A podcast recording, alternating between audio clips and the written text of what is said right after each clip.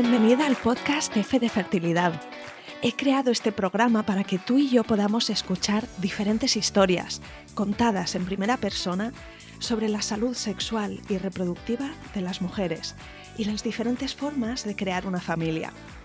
No se habla suficiente de estos temas, de cómo es la infertilidad, las pérdidas gestacionales, la congelación de óvulos, la inseminación artificial, la FIB, la ovodonación, la endometriosis, la infertilidad por factor masculino, la donación de esperma, la adopción, las pruebas genéticas, la crianza monoparental, la fertilidad LGTB, de vivir sin hijos no por elección o del impacto que todo esto tiene en la mente, en las relaciones, en los obstáculos económicos o el estrés que genera.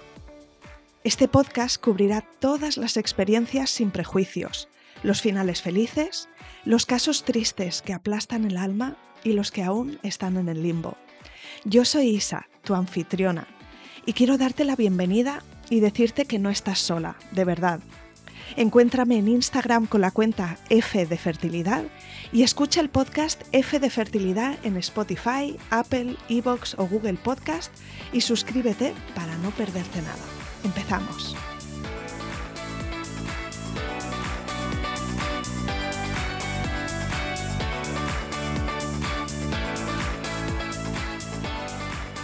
Bienvenida a una nueva semana al podcast F de Fertilidad. En el episodio de hoy te traigo a Sheila, de 28 años, psicóloga perinatal, asesora de lactancia, experta en violencia de género y facilitadora de hipnoparto. La encontrarás en Instagram bajo el nombre psico.mamamut. Sheila se independizó súper joven y a los 23 años decidió formar una familia junto con su pareja. Hoy nos cuenta su experiencia con la infertilidad, los tratamientos de reproducción asistida y cómo ahora es madre de su hijo Einar, que nació hace algo más de siete meses. Sheila nos cuenta que como psicóloga se sabía la teoría de maravilla, pero que vivir la infertilidad en sus propias carnes, padecerla ella misma, es otra cosa. Le estoy súper agradecida por compartir su experiencia aquí y te doy a ti la bienvenida. Espero que disfrutes este episodio. Empezamos.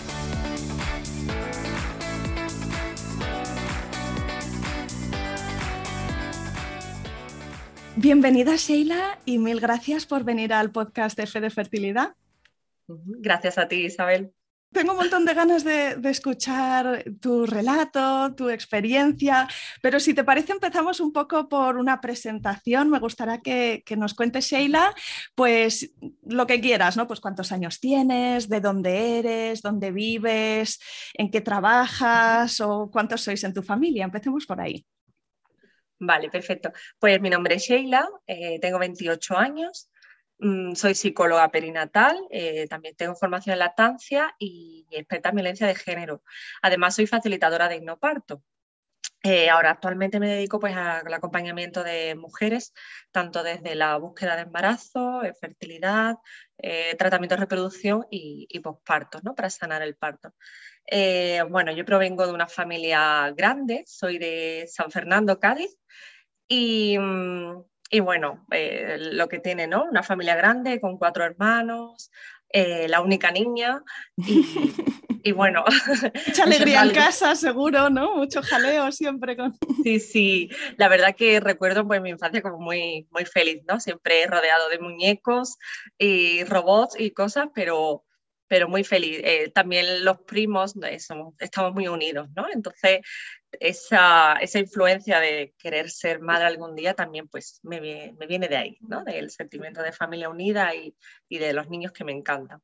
Soy activista, feminista y y haces un trabajo súper importante con este acompañamiento que mencionabas y bueno, en tu caso además has vivido la experiencia en tus propias carnes, así que eso te da un conocimiento profundo ¿no? de, mm, mm, el proceso, las emociones, las fases por las que pasan las mujeres que, tienen que recurrir a la reproducción asistida o que en el embarazo, en el parto o en la lactancia su vivencia no es exactamente la que quisieran.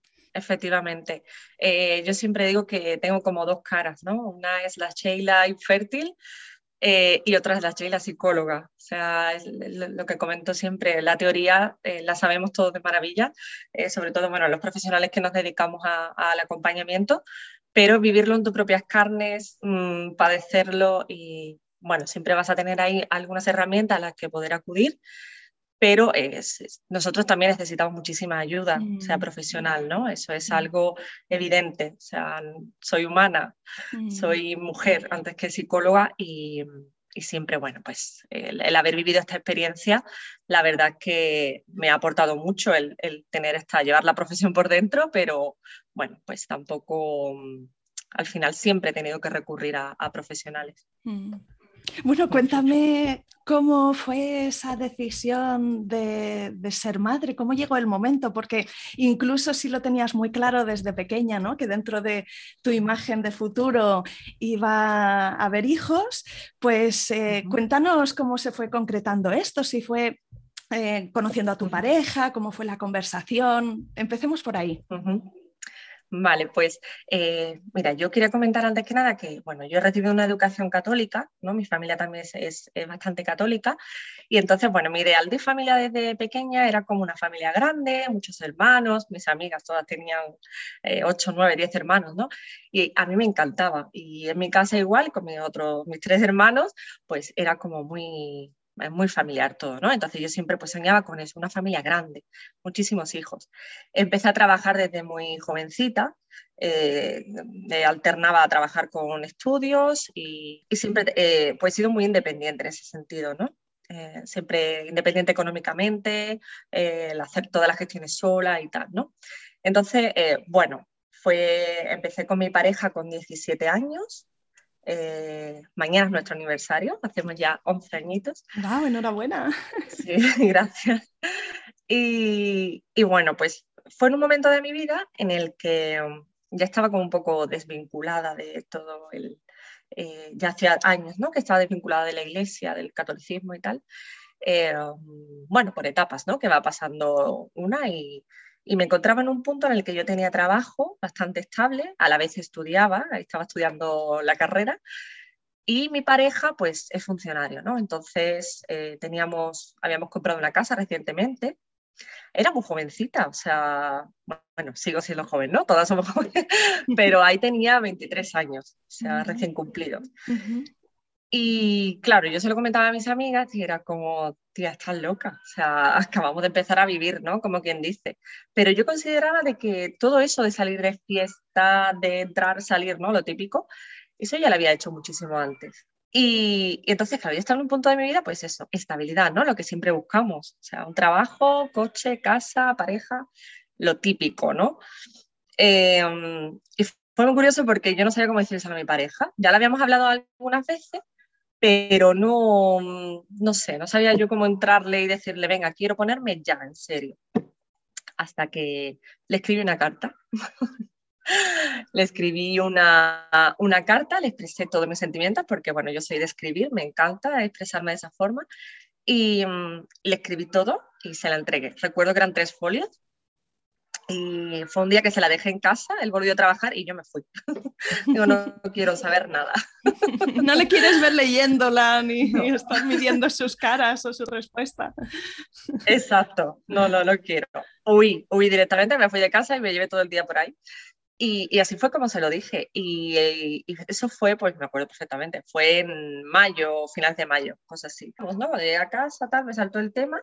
Bueno, ya si eso para dentro de un par de meses, pues ya vamos viendo y nada, y al final, a los días ya dejamos de poner métodos y fue como faltaba esa chisma, ¿no? Fue mi valentía de, oye, quiero esto, ¿qué te parece? Y al final, pues él estaba de acuerdo. Puedo imaginar que empezasteis la búsqueda de forma eh, natural. No sé si en ese momento, no sé si tú tenías unos ciclos regulares, si tenías mucho conocimiento de cómo tu menstruación, de eh, el momento más idóneo para ti en el que estás eh, ovulando, o entrasteis en ello como un experimento, ¿no? Vamos a ver qué pasa. Sí, sí, total, ¿no? Lo que creemos todas, que somos súper fértiles y que todo es súper guay, que te vas a quedar a la primera igual que todo el mundo y, y claro, ¿no? Eso es, o sea, ¿cuántas veces me habré hecho un test de embarazo creyendo que me quedaba embarazada, ¿no? Porque se ha roto el preservativo, porque mm. no me venía la regla, porque tal.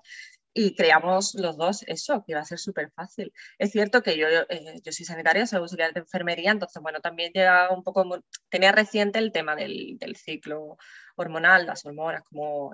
Y aparte lo que te digo, Isabel, yo soy muy autodidacta y siempre me ha gustado, me ha llamado siempre mucho la atención el cuerpo de la mujer, la gestación, como, ¿no? entonces, eh, sí que conocía mi cuerpo, eh, había estado tomando pastillas anticonceptivas un par de años, pero la dejé porque mm, no me sentaban bien, o sea, anímicamente me dejaban hecha polvo y me producía pues mm, falta de apetito sexual, eh, cuadros depresivos, incluso eh, era, era muy fuerte, ¿no? Y, y nada, estuve un tiempo, pero sí, mis ciclos eran regulares, eran muy cortitos, eh, las reglas pues no eran dolorosas, la verdad, pero bueno, yo consideraba que nada, normal, siempre cada 26, 29 días. Mm. y es verdad lo que dices, ¿no? Que, la educación que recibimos es como de mucho cuidado porque te puedes quedar embarazada eh, y, el otro escenario es que ni se plantea, ¿no? Entonces van pasando los meses. No sé cómo vivisteis esto. Cuéntame, eh, pues, cuándo te empezaste a, cuestionar o, a plantear la posibilidad de, buscar algún tratamiento. Bueno, veía que me venía la regla y era como, bueno, mm, puede ser normal, ¿no? Tan, tan pronto. Vale, no pasa nada. Siguiente mes, otro mes, otro mes, hasta que ya pasaron como unos cuatro o cinco meses. Y, claro, mm, yo pues se lo consulté al médico, ¿no? Eh, mi doctora, y me dijo, no, es totalmente normal. Eh, hasta el año se considera normal. Eh, tranquila, ¿no? Lo de siempre. Relájate. Vale, perfecto. Nada, yo lo que hago, pues que empiezo a investigar un poco en San Google eh, San Google me hace eh, encontrarme con chicas que están pasando por la misma situación, pero que llevan como más recorrido y eh, de alguna u otra forma, pues yo me siento identificada con ella, pero no me veía en ese punto nunca, ¿no? En un punto de un tratamiento, ni de estar años, nunca me veía en ese punto, ¿no? Y seguían pasando los meses y tal, y, bueno, y mm, no llevaba ni un año y claro, pues yo ya fui al médico y le dije, oye, llevo un año ya buscando y no me quedo embarazada. Yo recuerdo todos esos meses como, bueno, sobre todo a partir de los seis meses así, que ya fue como un poco obsesión, entre comillas, o sea, toda mi vida giraba en torno a por qué no me quedo embarazada. O sea, eh, todo el mundo me decía, eres súper joven, mm, tu pareja está bien, sois san, estáis sano, mm, hacéis vida saludable, eh, no tiene por qué pasar nada, relájate, que seguro que es el estrés, ¿no? O sea, esa, frase me acompañó durante todo, todo el recorrido. Que no ayuda, aunque pueda venir con las mejores intenciones, ¿verdad? Pero, pero es, un, es un juicio desde fuera. Porque al final lo que, sin quererlo, lo que te estás responsabilizando de lo que te está ocurriendo, de cómo te estás sintiendo, de lo que te está pasando. Entonces, bueno, pues esa responsabilidad y esa culpa pues, se lleva arrastrando desde, desde el principio.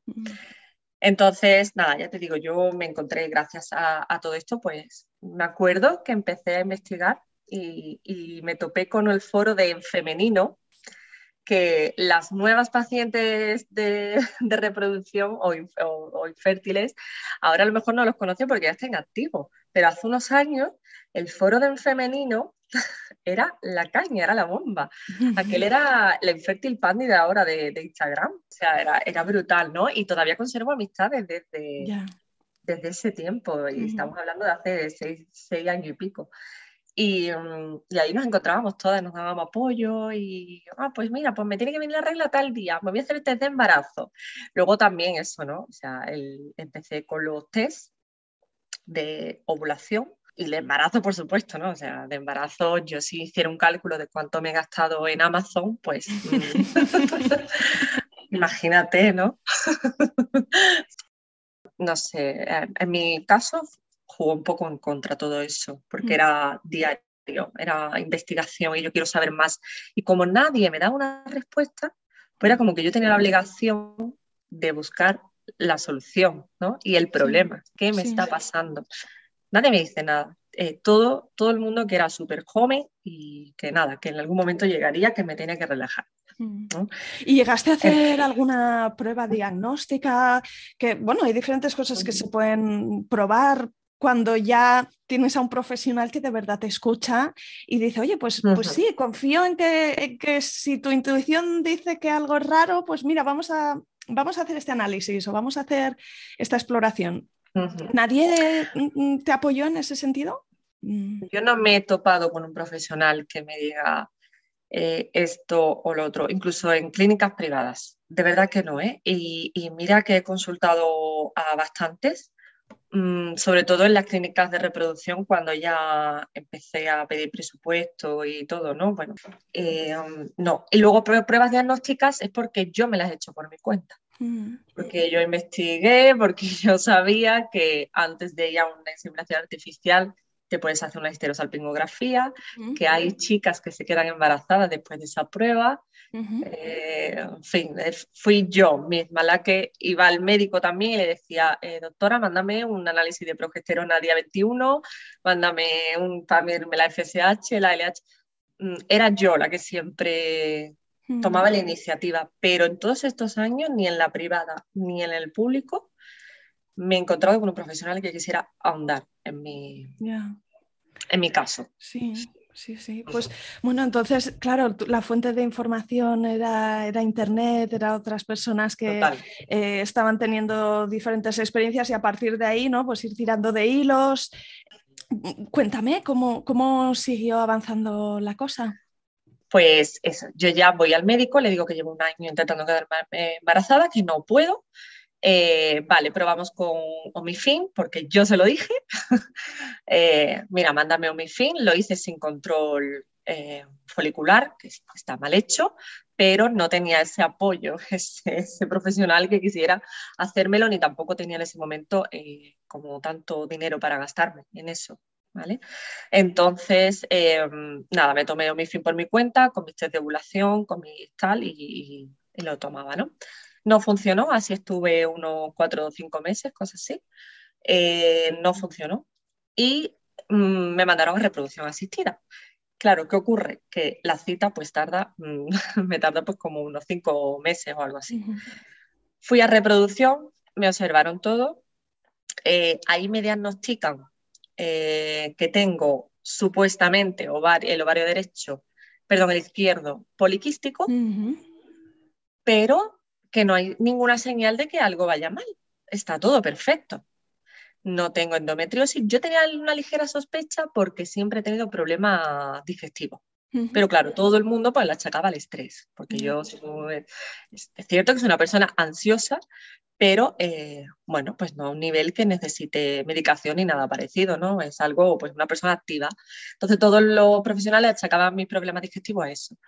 Eh, nada, el diagnóstico era ese, posible ovario poliquístico, pero todo bien. ¿Qué ocurre? Soy joven, tengo 24 eh, años, espérate otro año, si el octubre del año siguiente no te quedas embarazada, vuelves a mí. Allá que estaba Sheila, en octubre del siguiente año, plantada allí delante, diciéndole, pues no me he quedado embarazada. Ya. Pues y se dice pronto porque, claro, te mandan a casa, de alguna forma las esperanzas las tienes todos los meses, ¿no? Y cada vez que viene mm. la regla eh, es un enorme bajón y son un montón de preguntas sin responder y se dice pronto un año entero que, bueno, pues mm. sí, quizá no es lo mismo tener 45 años que tener 24 o 25 pero aún así, cuando tú quieres formar una familia, quieres respuestas y quieres saber que estás avanzando. Efectivamente, Isabel, imagínate el panorama, ¿no? Es, llevo un año que no consigo quedarme embarazada, pero es que no tengo respuestas. O sea, mm. necesito saber algo, ¿no? Es esa incertidumbre que nos acompaña a las pacientes desde el principio. Eh, es que era constante, era diaria, era, pero ¿y qué puedo hacer yo? Porque, claro, no tienes apoyo.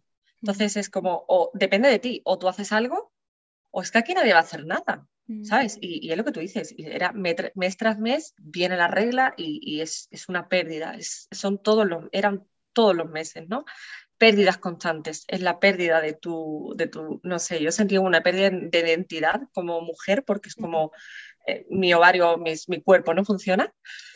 Eh, no me da lo que debería de darme porque yo como mujer debería de, concebir perfectamente, ¿no? Una mujer joven, sana, no sé, porque al final eh, son duelos que vamos pasando todos los meses. Yo recuerdo eso, esa época, pues como que todo mm, funcionaba alrededor de, mi fertilidad y, hay una, como una analogía ¿no? que lo describe muy bien, que dice que la infertilidad es como una enredadera que poco a poco está como la fachada de la casa, ¿vale? Que sería nuestro cuerpo, y poco a poco se va metiendo por ventanas y paredes y puertas, ¿no? Y mm. entonces la infertilidad al final arrasa con todo. Y es verdad, como poco a poco te va robando un poco la luz, ¿no? Yo recuerdo que, que me apagué, o sea, no era yo, era como otra, otra personalidad, era constantemente intentando solucionar problemas porque no puedo solucionar lo mío, pues intentaba también ayudar muchísimo, ¿no? A otras mujeres que estaban pasando por lo mismo. Te plantaste otra vez en la unidad de reproducción el octubre del año siguiente. ¿Qué pasó entonces? Pues allí que me planto yo, que fui con mi mejor amiga que me acompañó y, dije, mira, que no me quedaba embarazada. Pero es que ya llevo dos años y pico. Tú me dirás, es que, ¿qué hago yo? Necesito respuesta, ¿no? En este tiempo, perdón Isabel, en este tiempo, en este año que espero de más, voy buscando opiniones en el privado, ¿no? Eh, profesionales, ginecólogos, eh, a la medida en la que puedo, porque es verdad que a mí no me sobraba el dinero como para... Y es como, bueno, si tú no buscas respuesta, es responsabilidad tuya, culpa es, ¿no? Y al final sentimos esa presión de tenernos que gastar dinero que no tenemos. Sí, sí, es verdad que hay como, un, como una no lo sé cómo llamarlo, pero hay como un mensaje eh, implícito, ¿no? Como que, que si no estás haciendo todo, será que no lo quieres tanto. Y esto e, es, increíblemente injusto, ¿no? Porque partimos de la base que, nos han metido en la cabeza la idea de que cuando quisiéramos tener bebés iba a ser fácil, iba a ser natural y que hay una identidad, como tú mencionabas, ¿no? Como, como mujer, hay una, un sueño de futuro y nunca nos imaginamos que vamos a tener que pasar por ahí y todas las consecuencias económicas, emocionales, logísticas. Porque al final es pérdida eh, emocionales, económicas, también con la pareja. O sea, en el caso mío, ¿no? que mi pareja es un hombre, mm, al final quien lleva todas las responsabilidades es la mujer, la gestante, ¿no? la, que va a gestar. Y quiera o no quiera, porque por mucho que se comparta, por mucho que tal, pero al final es tu cuerpo el que no, el que no está respondiendo pero bueno, eso lo llevamos como también implícito. Y al final también son pérdidas en ese aspecto, el, tema de la pareja y, todo que se debilita muchísimo, ¿no? Eh, Mm, es algo que tiene que estar muy, muy fuerte, muy, consolidado para poder dar ese tipo de, mm. pasos. Mm. Eh, o incluso, bueno, también eh, hay situaciones que se dan, ¿no? En, el mío no fue el caso, pero eh, sí que empiezas como a replanteártelo todo, ¿no? O sea, realmente quiero estar aquí con esta persona, nos conocemos más, porque al final yo he visto cosas de mi pareja y él de mí que no, en otro momento no nos habríamos conocido de esta forma. O sea, que al final, bueno, tiene sus cosas malas y sus cosas. Fui a una clínica de reproducción, tampoco vio el problema. Me recomendó hacer una inseminación artificial porque tenía posibilidades. Venga, pues perfecto, allá que voy, ¿cuánto vale? Me da igual, ¿no? Ya pensaba hipotecarme, me da exactamente igual. Y bueno, cuando voy a realizar el tratamiento, estaba todo bien, perfecto, venga aquí, me dejo dinero en analíticas, ecografías, tal y cual. Venga, perfecto. Y cuando voy, pues resulta que tenía un pequeño quiste residual y no, no podemos hacer el tratamiento. Vaya, hombre. o sea, yo recuerdo ese día como, mm, muy triste, ¿no? Porque es como que te da la piruletita y el, de repente te lo quita. Entonces, eso era como otra cosa. O sea, mm, vale, puede que sea la explicación a esto, pero... Eh, mm, es otro obstáculo también. Claro, claro, porque es que además yo era como que ahora voy a hacer algo. ¿sabes? Era como mi momento. Ahora todo lo que he aprendido, todo esto es que ya me han pasado pues como unos, eso, dos años y pico, eh, todo este tiempo que yo llevo aprendiendo, que llevo intentado hacer algo, ahora es el momento de que voy a hacer algo. Y por fin alguien me va a escuchar, por fin alguien me va a entender, por fin alguien me va a ayudar. Y um, no fue así, o sea, tal como fui a la clínica, mm, me volví a mi casa y, y fue, yo soy mucho de la frase todo pasa por algo. Es cierto que depende de cómo lo utilicemos, ¿no? Pero en mi caso particular, sí que la empleaba. ¿Tuviste que hacer una cirugía para retirar ese quiste? No, nada. Eh, se me iba a ir con la siguiente regla porque era residual, mm. entonces se me, iba, se me iba a ir solo. Me dijo, toma anticonceptivas durante un mes, que ya el que se te va a ir con la regla y luego empezamos, pero no podía porque mi pareja no, no estaba, ¿no? Pasaron más meses, ese dinero no, no, al final no me lo gasté, menos mal. Entre medio yo me hago una esterosalpingografía, que dije, mira, me quiero hacer esto, pum, lo pagué y ya está, ¿no? Está todo perfecto, las trompas estaban perfectas, todo estupendo. Eh, me la hice porque sabía que en el hospital no me la iban a hacer, porque eso es otra, ¿no? O sea, como somos un número y el tratamiento es súper genérico, para todas lo mismo y no se individualiza, ¿no? Ya me citaron por fin para la reproducción, ahí pasó otro año, o sea, ya llevamos tres añitos. No había tenido nunca un positivo, o sea, yo era experta, experta en test de embarazo. Ya me parecía muy raro, digo, por lo menos, o sea, no te digo que me mandes algo, pero una señal, ¿no? De que mi cuerpo funciona, yo qué sé, algo. Esos meses fueron también muy mal con mi pareja, tuvimos muchísimos problemas. No sé, ya te digo, Isabel, yo ahora mismo lo recuerdo como una época muy oscura. Me cuesta incluso recordar momentos específicos, porque no, no estaba yo, no era yo. O sea, y, todavía después de siete meses posparto, todavía me estoy recuperando. Ya. O sea, imagínate, ¿no? La huella, yo, yo siempre lo digo, que la huella de la infertilidad no, no se va. Es un tatuaje en el corazón y, y no se va, nunca. Nada, me hago yo algunas pruebas por mi cuenta y llega la gran deseada cita en reproducción en el hospital. Vale, llegamos lo típico, ¿no? Seminograma a mi pareja, eh, análisis a mí, eh, ecografías y me miden la famosa antimuleriana. Bien, por fin.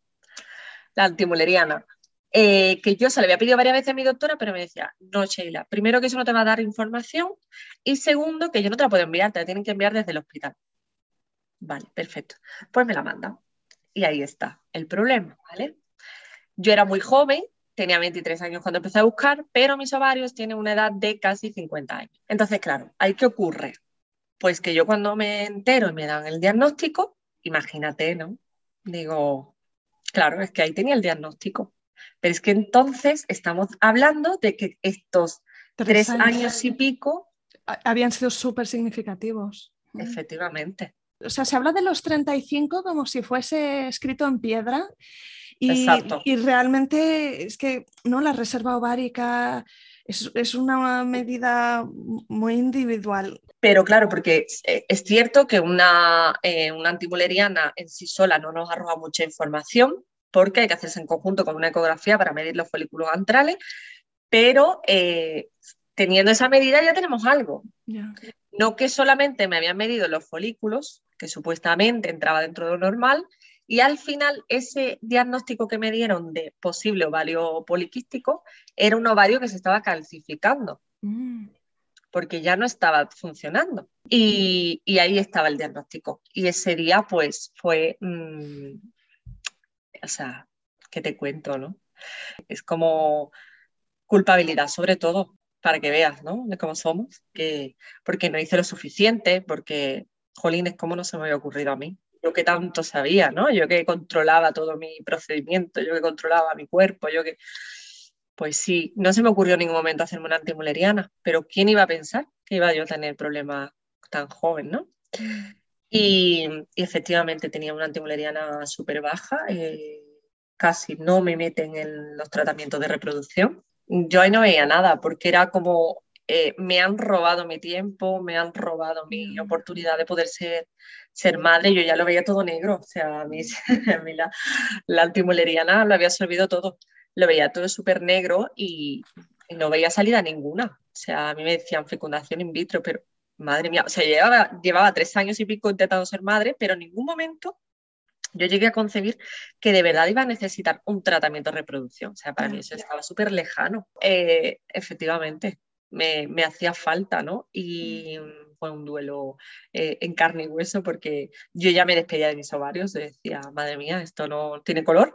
Y nada, pues me ofrecieron eh, hacer un par de ciclos de inseminación artificial, porque el protocolo dice eso, que bueno, por la edad, que soy bastante joven, que tal y que cual. El protocolo pues indicaba unos cuatro intentos de inseminación, pero como no tenía sentido hacer cuatro en mí, me iban a hacer dos y ya luego empezaríamos con fecundación in vitro. Entonces mm, fue un momento bastante muy, muy, muy duro, pero me agarraba eso de decir, bueno, pero tengo, puedo hacer algo. ¿no? Eh, me van a dar una solución, alguien me va a escuchar y alguien va a hacer algo sobre mi cuerpo, es lo que yo necesitaba yo ya necesitaba que alguien me hiciera algo. Mm. Por favor, denme algo porque yo sola no puedo, ¿no? Y, mm, camino al coche, eh, me llamaron por teléfono, justo, ¿no? En un parking que había enfrente. Me llaman por teléfono y me dicen, oye, Sheila, soy la doctora tal, que estaba hablando con la, con la doctora que me había atendido y que mira, que no te vamos a hacer perder el tiempo. Se acabó. O sea, vamos directamente a fecundación in vitro y olvídate de la inseminación artificial. Digo, pero vamos a ver, ahí, ahí era otro palo, Isa, porque era como, vale, pero es que la fecundación in vitro había una lista de espera de un año y pico. Entonces, como, jolines, dímelo antes, no me dejes con esta. Otra vez, ¿no? Volvimos otra vez lo mismo, me dieron el caramelo y me lo quitaron del tiro.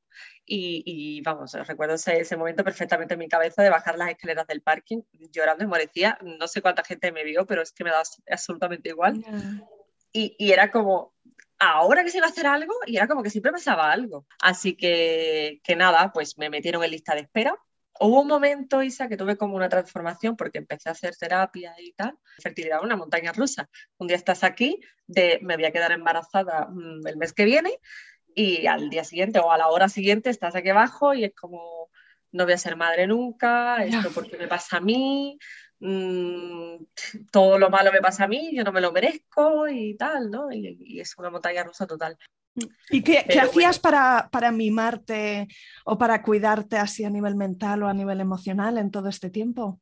Y yo siempre he sido una persona que me ha gustado el silencio, que me ha gustado estar tranquila, eh, encerrarme, ¿no? Encerrarme. Entonces, yo creo que siempre lo que me ha ayudado ha sido eso, porque el tema de la meditación relajación, eso no lo llevo bien. O sea, mi personalidad y, la meditación no, no concuerdan. Así que lo que llevaba bien era eso. Encerrarme en mí también me permitía muchísimo eh, expresar mis emociones. Sí. Eh, si no, si estoy mosqueada, estoy mosqueada. Y si estoy feliz, estoy feliz. Y, y si tengo ganas de llorar, mm, me da igual, como si estoy en la calle. O sea, me permitía siempre expresar mis emociones y la verdad que eso lo considero como una cualidad no sé, me ha permitido siempre soltar, ¿no? En vez de llevarlo ahí. Mencionabas antes el foro de en femenino y la Infertilpandi en Instagram, así que habías ido creando así un poco de, tribu. ¿Cómo de importante fue para ti formar parte de este grupo y, de, tener ese apoyo? Ya te digo, yo soy una persona muy sociable, Isa, y, es que en el WhatsApp he llegado a tener de grupos era como, sí, eh, locas. Tengo uno que todavía lo conservo que es siempre fuerte, son mi, pandilla de, las guerreras, ¿no? Que siempre hemos estado ahí mano a mano. Casi todas hemos conseguido ser madres. Éramos, bueno, hay algunas que han estado saliéndose, ¿no? Porque, bueno, o sea, yo lo considero súper importante a partes iguales el involucrarte en una tribu y el desconectarte de ella. Es muy importante, a partes iguales, porque es que eh, es lo que tú dices. O sea, muchas veces llega un punto que es abrumador que es que al final te hace más mal que bien estar constantemente con este tema o ver cómo avanzan las demás y tú no, ¿no? Mm. Eh, hay que entenderlo, o sea, hay, que respetarlo totalmente. Y es cierto que se echan de menos, ¿no? Porque al final es, mm, creo que no somos conscientes de cuando creamos una tribu en torno a esto, de, lo importante que llegan a ser esas personas en tu vida. O sea, yo recuerdo cuando eh, descubrí a Marianne Cisterna, ¿vale? Con su libro de No tienes la toalla, hazte un turbante y ahí me, metí de lleno en lo que son los tratamientos de fecundación in vitro porque me leí su libro, claro, eh, la experiencia, ¿no? Y, pues fue, fue súper emocionante. Yo del tirón siempre le he escrito, María, hola, no sé qué, que me ayudas mucho ahora con Grupo Hello, que lo aconsejo muchísimo porque es una comunidad y es todo apoyo. Y la verdad que es muy importante, ¿no? El sentirte que no solamente te pasa a ti, ¿no? Esa gran pregunta de ¿por qué a mí? No es solamente a ti, yo siempre me he sentido muy arropada en ese sentido y, o sea, salir de la consulta, coger el móvil y contarle a tus 18 grupos de tribus eh, lo que te ha dicho el médico antes que a tu pareja, eso es muy fuerte. Sí, sí, sí. Volvamos al hospital, ¿no? Te dijeron que te iban a poner en la lista de espera y imagino que eso es lo que hicieron. Fueron pasando los meses. ¿Cuándo te llamaron? 5 de marzo. Y nos confinaron el 20 o el 19 de marzo o algo así. Es que es muy surrealista, ¿verdad? Eh, llamando mm, constantemente, ¿va a cancelarme el tratamiento? Es que no sabemos nada, es que no sabemos nada, es que no sabemos nada. En abril me llaman, efectivamente ahí fue, en abril me llaman, mira que se cancela el tratamiento, olvídate, ya te llamaremos. Ya. Bueno, total. seis meses más, seis meses menos. Me vuelven a llamar en julio, por ahí, sí, junio, junio, cosas así. Y me dicen, en agosto te vamos a hacer una llamada telefónica. Empieza con anticonceptivas, empiezo tal y cual. En agosto ya tengo mi llamada, eh, empieza con un tratamiento, pinchazos y tal y cual, ¿no? Vale, perfecto. Eh, empiezo con los pinchazos, empiezo a ir a consulta, a revisión a finales de agosto, principios de septiembre, y eh, efectivamente solamente tengo cuatro folículos. Tengo tres en el derecho y uno en el izquierdo. ¿Qué ocurre? Que el ovario izquierdo, el que hablábamos de que era supuestamente poliquístico, está calcificado, tiene calcificaciones. O sea que eso eh, como que nada, no funciona. está ahí todo, no funciona. Y eh, luego por el camino perdimos el, el, folículo del ovario izquierdo y nos quedamos con los tres del derecho. Crecen perfectamente, su tamaño ideal, perfecto. 24 de septiembre tengo mi punción. Bueno, ¿Qué pasa? Esperanzas cero, ¿no? Porque era como tres, pero si normalmente las chicas conseguían 11, 15, 19, 25, tres. ¿Qué hago yo con tres folículos? Dios mío, estadísticamente. Y me lo dijo muy claro el, médico en la primera consulta. Eh, me haciendo la idea de que no llegas a la punción. Es que es normal que se quede alguno por el camino. Si, si tienes solamente tres, o sea, estadísticamente no, no hay por dónde cogerlo, ¿no? Llego a la punción me sacan mis tres folículos, los tres fecundan y tengo tres embriones. Mm. Anda. Mm. Así que ahí, ahí, sí que jugaron a tu favor los números. Exacto. bien, por fin una buena noticia. Sí, sí, yo, ay Dios mío, no me puedo creer. Por fin. Vale, perfecto. Tengo mis tres embriones ahí, la mar de monos. Eh, me llaman para darme cita para transferencia. Me van a implantar dos dos super embriones con una calidad extraordinaria. Jolines, pues sí que soy joven, ¿no? O sea, aquí lo demuestro. y, y, el tercero, pues estaba ahí mirándolo, que no sabían si iban a poder congelarlo, porque parece que iba muy lento. Ahí, ahí. Bueno, vale, ya te llamo el lunes y te digo si lo hemos conseguido congelar. Vale, perfecto. Eh, me llaman el lunes y me dice, mira, eh, la embrióloga, ¿eh? Embrióloga que es una señora muy mayor, y me dice, oye, es la primera vez en toda mi trayectoria que veo algo así. Me fui el viernes creyendo que, es, que el folículo, que el, perdón, que el embrión eh, lo iba a tener que tirar nada más llegar, y es que resulta que es que mm, es de súper buena calidad, que es que ha dado un cambio y no me lo creía, digo, ¿pero qué me estás contando? Digo, a ver, que parece una tontería, pero es que es mi único embrión que me quedaba, ¿sabes? y era muy fuerte. Y, y claro, y, digo, bueno, mm, no te habrás equivocado, ¿no? O sea, yo con mis nervios digo, no te habrás equivocado con otro. No, no, por Dios. Nada, nada, que lo vamos a congelar a día 7, ¿eh? O sea, imagínate, normalmente se, se congela día 3, día 5, a día 7, o sea. Y nada, pues tengo mi transferencia, mi zipizape, eh, que bueno, justo estos días he tenido como varios episodios acordándome de ellos. Y como, no sé, el otro día en el, en el, Instagram hablando con una chica que había subido un post de, de considerándolos como pérdidas. Y es cierto, ¿no? Porque en, consulta y terapia y tal vemos como que son pérdidas porque son embriones, son, eh, es, para nosotros es vida, ¿no? Es, es una oportunidad. Y, y nada, pues me implantaron los dos y no llegué el día, el día antes de la beta, me hice mi, mi Clear Blue, como yo siempre había soñado, ¿no?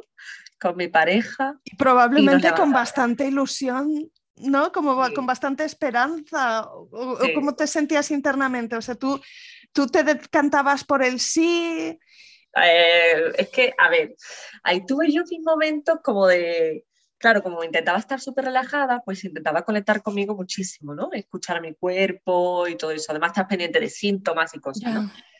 Y, es cierto que eh, yo por una parte era como, tiene que salir bien, porque son dos, si no es uno va a ser el otro, ¿no? Yo siempre pensaba eso, de si no es uno es el otro. Como que no tenía esperanza de que se quedaran los dos. Pero es cierto que mi intuición ay, había algo que me decía que no, ¿no? Y, y, es, es, algo que podemos llegar a intuir las mujeres cuando estamos en este proceso y, todo, ¿no? Es algo que si nos escuchamos verdaderamente podemos llegar a intuirlo, porque lo sentimos, porque al final nuestro cuerpo sufre una transformación en cuestión de horas. Había algo que, y no era pesimismo, ¿eh? porque es cierto, ya te digo, yo decía, si no es uno es otro, pero no sé, y me levanté esa mañana con mi pareja y era como, y efectivamente salió no embarazada.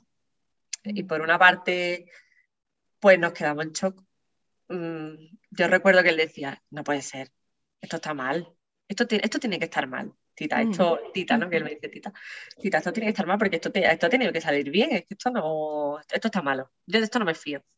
Y yo, pues no, pues lo pone, ¿no? Me quedo un poco en shock ese momento, porque es cierto que aunque tú lo intuyas, aunque tú, bueno, te, no quieres, no quieres darte cuenta de lo que estás intuyendo, pero está ahí, ¿no? Y, y la verdad que Mm, al final esa resiliencia que nos caracteriza, cuando ya llevamos tantísimos años, porque ahí ya habían pasado cinco años prácticamente, casi cinco años.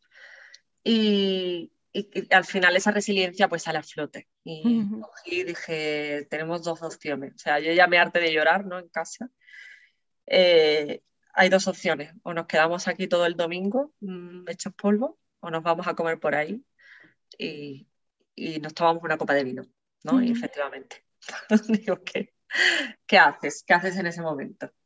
Yo me permití soltar, sabía que iba a llevarme otro, más días soltando, pero en ese momento dije, es que no quiero estar aquí. Quería huir de ese sentimiento, ¿sabes? Isabel, quería huir de, no quería estar mal, no, no me apetecía. Y nos fuimos a tomar una copa de vino y ya luego volvimos a casa y continuó la historia ¿no? de, costó, costó superarlo, pero ya luego me fui de vacaciones porque yo siempre lo aconsejo, digo, cambiar de aires, salir de ahí, salir de ahí y, elaborarlo poco a poco, pero en otro ambiente, porque si no se hace muy cuesta arriba. Entonces, nada, eso fue un 8 de octubre, mi beta negativa.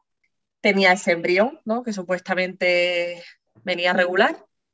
Hasta el 9 de febrero no me volvieron a hacer la otra transferencia, que supuestamente que no tuviera muchas esperanzas porque, bueno, el comportamiento que tuvo el embrión no era de lo más normal, ¿vale? Aunque tuviera muy buena calidad, pero en cualquier momento podía, ¿sabes?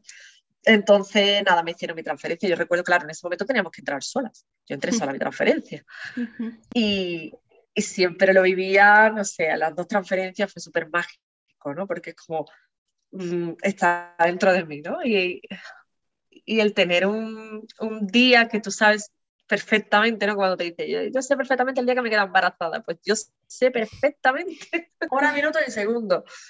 Y saber que está dentro y que, y, que ha estado ahí, ¿no? No sé, es que es súper emocionante. Recordando a Zipizape, eh, que han estado dentro de mí, que han formado parte de mí, que yo les he dado algo, ellos también se han quedado dentro de mí, porque al final lo, lo, lo reabsorben, ¿no? Y, la, y la transferencia, pues ya te digo, la recuerdo súper emocionante y un, momento muy bonito. Eh, Oye, perdona, perdona mi, ignorancia, pero yo sé que o sea, la, la, punción sí que necesita sedación, pero la, la transferencia no, ¿verdad? Estás, estás despierta todo el proceso. Exacto, sí, sí. No, no hace falta ningún tipo de sedación porque es totalmente indoloro. Mm. Eh, simplemente te pones en la, en la, camilla, en el potro, eh, te introduce lo que es, eh, bueno, el, una cánula o... Exacto, una cánula. A la vez te están haciendo una ecografía abdominal, mm. ¿vale? Te están haciendo una ecografía abdominal y te introducen la cánula. Y claro, en lo que es el embrión lleva como un sustancia química, no sé exactamente lo que es, pero creo que es como calcio o algo porque brilla. Y, y, luego, claro, el momento que introducen el embrión, pues tú lo ves perfectamente como un estallido de luz. Es como mm. aparece en la pantalla y tu endometrio una luz, ¿no? Mm. Y súper bonito. Sí, sí, sí, es, ahí está, ahí está, ahí está, ¿no?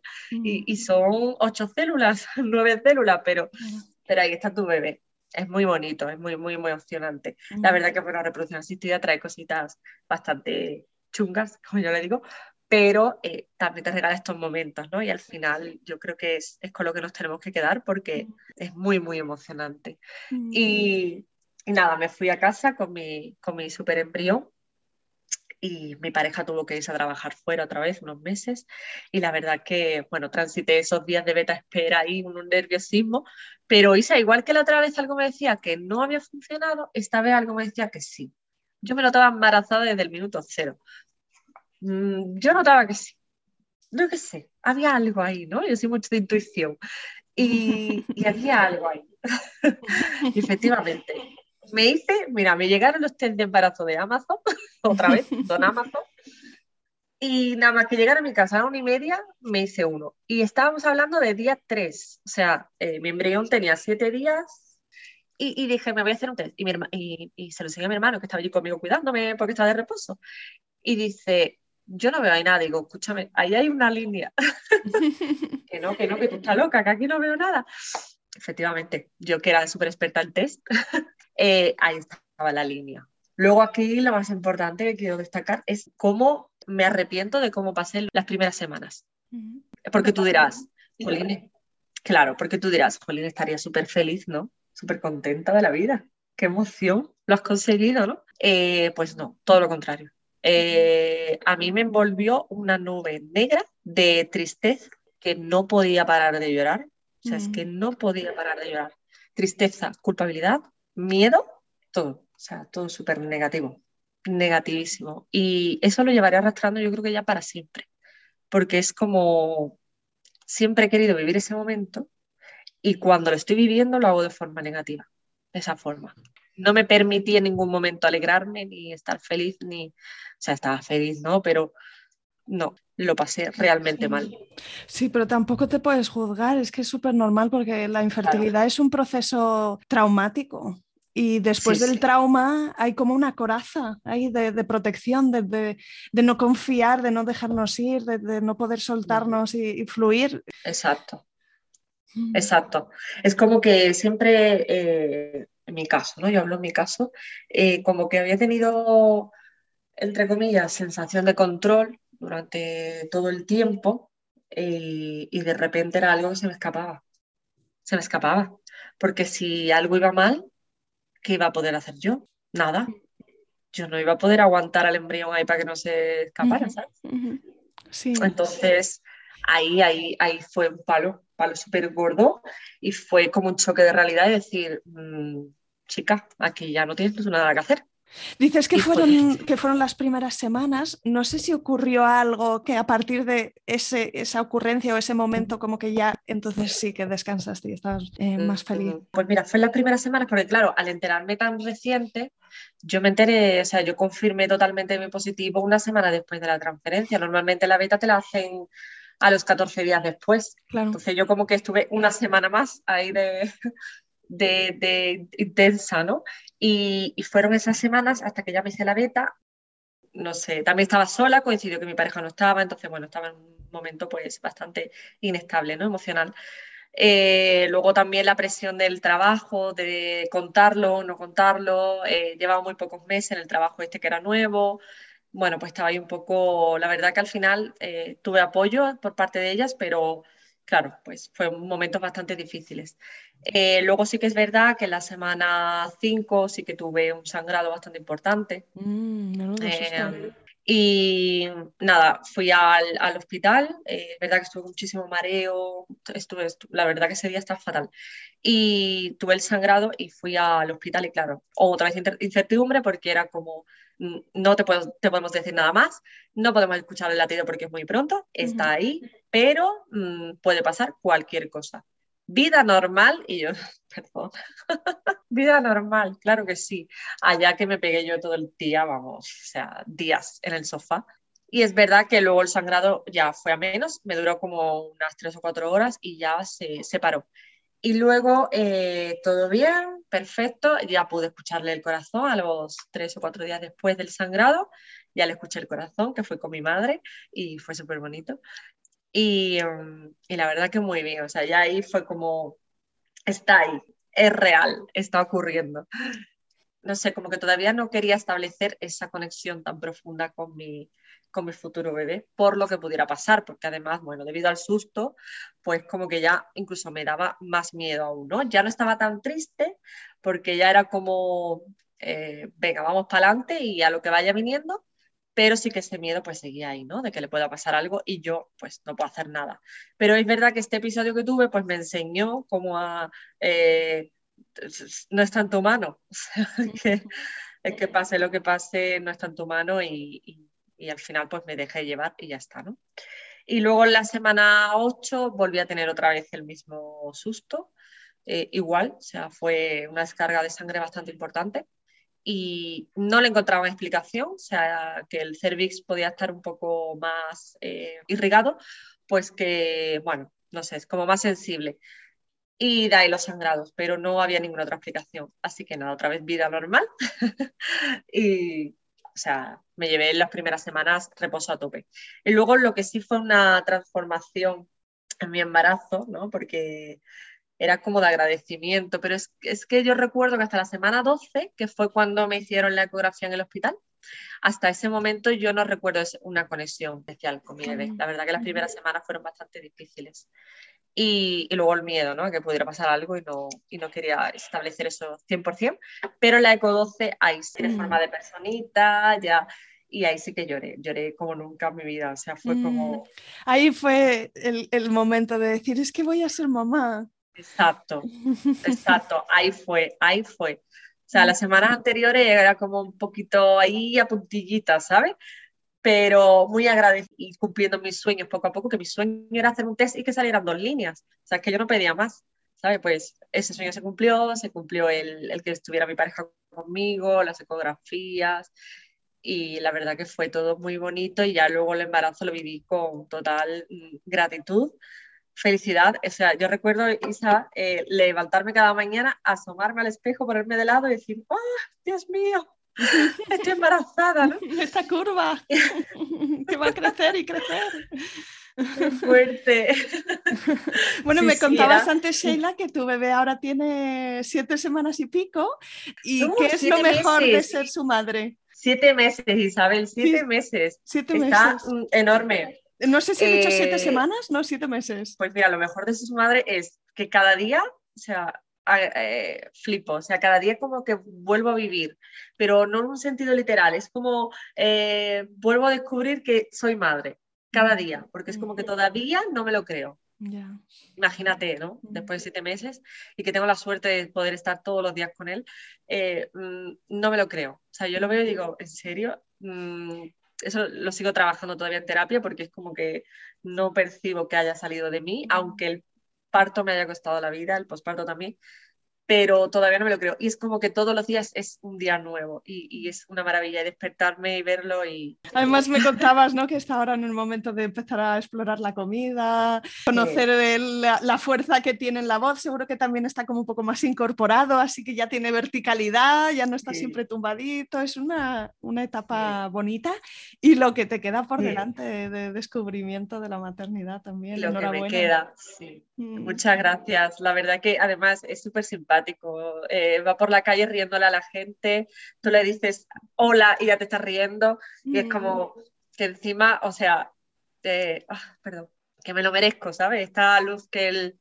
que él me ha traído es toda esa luz que, que perdió por el camino. Mm. Súper agradecida. Qué guay. Pues Sheila, para despedirnos, eh, danos, algún, danos algún consejo para las que nos están escuchando que quizá están todavía en medio del proceso ¿no? y que no saben exactamente cuál va a ser el final. ¿Qué, te hubiese gustado a ti escuchar o qué crees que ellas eh, pueden necesitar hoy? No visualizar un final, no hay un final. Para la infertilidad y la reproducción asistida no hay un final, porque da igual, porque si consigues ser madre siempre va a estar ahí porque no sabes si en algún momento te vas a poder quedar de forma natural. Mm. Entonces, no hay un final. Sobre todo, saber y, que no estás sola. O sea, mm. no te pasa a ti, me pasa a muchísimas personas, ¿no?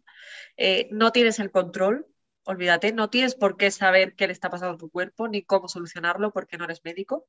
Mm. Eh, no tienes el control, intenta soltar y, y, vive, ¿no? Que vivas, no pierdas esa esencia, vive, porque al final la infertilidad lo que te quita es eh, parte de, tu, de la posibilidad de vivir. Y estos años que han pasado y que se quedan atrás no vuelven, mm. ¿sabes? Y yo soy madre y tengo a mi bebé y probablemente todas lo consigamos, pero habrá que no lo haga, estos años no vuelven. y al final es tu vida.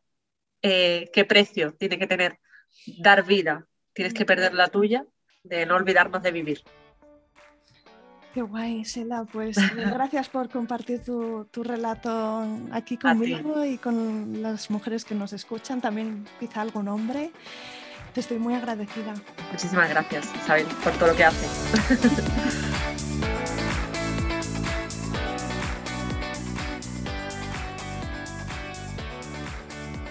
Aquí acaba este episodio. Si te ha gustado, suscríbete al podcast en Spotify, en iTunes, en Evox o en Google Podcast. Encontrarás una estupenda biblioteca de relatos de otras mujeres y algún hombre que han transitado o están transitando el camino de la fertilidad. Mi deseo es que escuchar sus experiencias te empodere y te ayude en tu propio camino. Será genial si conectas conmigo en Instagram. Sigue la cuenta F de Fertilidad. Ayúdame con esta misión de arrojar luz sobre experiencias reales o simplemente recomiéndale el podcast a alguna amiga a quien creas le puede interesar. No dejes de escribirme un mensaje directo en Instagram, la cuenta es F de Fertilidad y me encantará saber de ti. Cuídate mucho, nos vemos la semana que viene.